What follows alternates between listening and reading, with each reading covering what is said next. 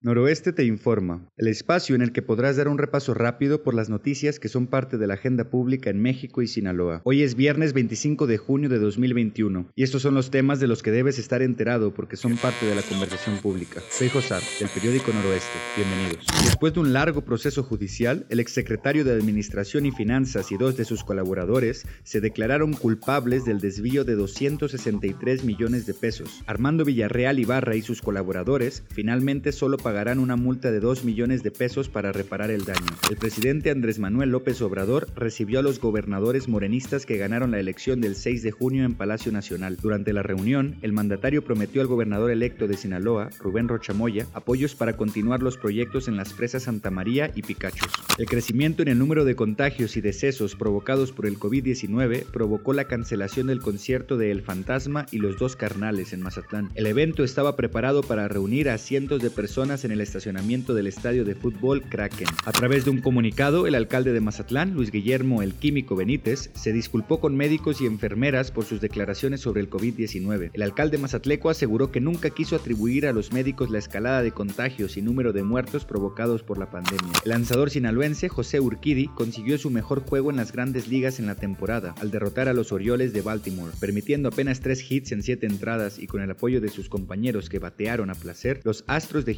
Derrotaron por paliza a los Orioles. La cantante Britney Spears tenía tantas cosas que decir que la jueza tuvo que pedirle que hablara más despacio. Harta de vivir bajo el control tutelar de su papá, la estrella del pop pidió a la jueza que le permita recuperar su vida. Manuel Cloutier reseña las tres reformas constitucionales propuestas por el presidente Andrés Manuel López Obrador. Analiza los argumentos para hacer una reforma eléctrica y al poder legislativo y las verdaderas intenciones detrás de las reformas. Estos son algunos de los temas de los que debes estar enterado este viernes 25 de junio. Esta y otras noticias más las encuentras en el sitio www.noroeste.com.mx. Muchas gracias por escucharnos. Hasta mañana.